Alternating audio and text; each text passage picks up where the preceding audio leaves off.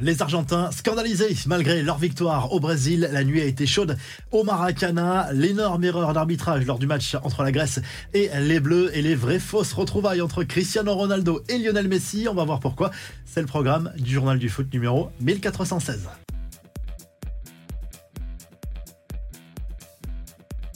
Soirée très mouvementée au Maracana de Rio. Sur le terrain, c'est l'Argentine qui s'est imposée 1-0 face au Brésil dans le cadre des éliminatoires du Mondial 2026. La Célessao qui plonge d'ailleurs dans la crise avec cette troisième défaite consécutive, mais le match a malheureusement été marqué par des incidents assez graves en tribune, un incident entre les policiers et les fans argentins qui avaient fait le déplacement pour suivre cette rencontre. On a vu une scène surréaliste d'ailleurs avec Emiliano Martinez, le gardien argentin qui voulait en découdre avec euh, des policiers brésiliens qui euh, étaient en train de maltraiter des supporters euh, argentins dans les tribunes. C'est à ce moment-là que Lionel Messi a demandé à ses partenaires de rejoindre les vestiaires. Derrière, le match a été retardé d'une trentaine de minutes. Scène assez incompréhensible également. En conférence de presse, on a vu Lionel Scaloni émettre des doutes sur son avenir. C'est un véritable choc pour la presse argentine. Il pourrait quitter ses fonctions dans les prochains jours, dans les prochaines semaines. En tout cas,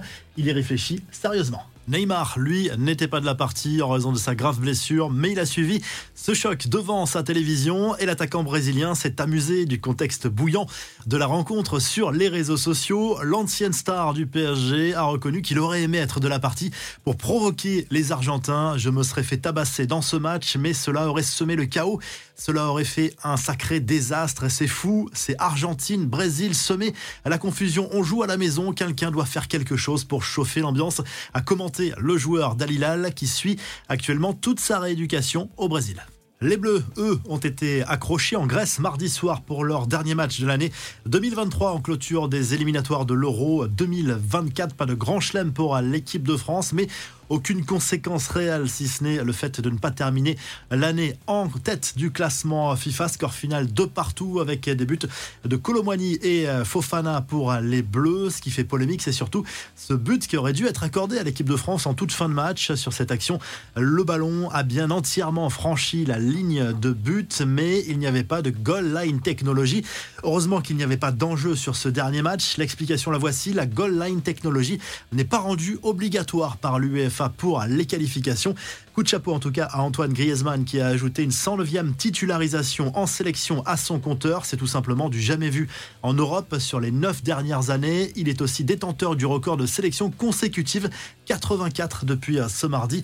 Un coup d'œil également sur les chapeaux avant le tirage au sort de l'Euro le 2 décembre. La France sera donc tête de série avec l'Allemagne, l'Angleterre, la Belgique, l'Espagne et le Portugal.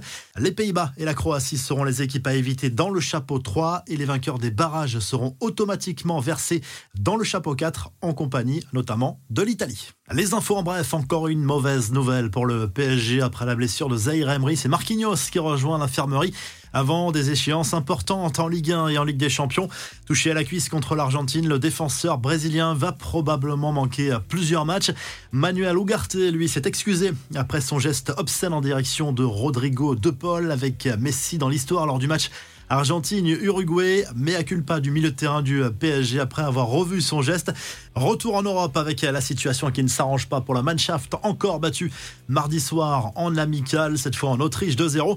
Le Roi Sané a complètement vrillé. L'ailier allemand a reçu un carton rouge après un accrochage violent avec Philippe Moigny. Enfin, il n'y aura pas de retrouvailles entre Lionel Messi et Cristiano Ronaldo dans l'immédiat. L'Inter Miami a démenti la rumeur d'un engagement pour disputer en février un tournoi en Arabie Saoudite auquel doit participer l'équipe de CR7. Cela vient contredire une annonce des promoteurs saoudiens de cette compétition. La revue de presse en Espagne, Le Mondo Deportivo se penche sur les pistes étudiées par le FC Barcelone pour remplacer Gavi, gravement blessé avec la sélection espagnole et notamment deux joueurs dans le viseur du club Blaugrana, deux Parisiens, Fabien Ruiz et Carlos Soler, le joueur de Tottenham, Lo Celso est également euh, dans le viseur du club catalan. Et du côté de l'Italie, la Gazette dello Sport se penche déjà sur l'énorme choc à venir dimanche en Serie A entre la Juve et l'Inter Milan. Le Dauphin contre le leader Federico Chiesa, lui, revient avec la vieille dame, avec le plein de confiance après ce passage en sélection et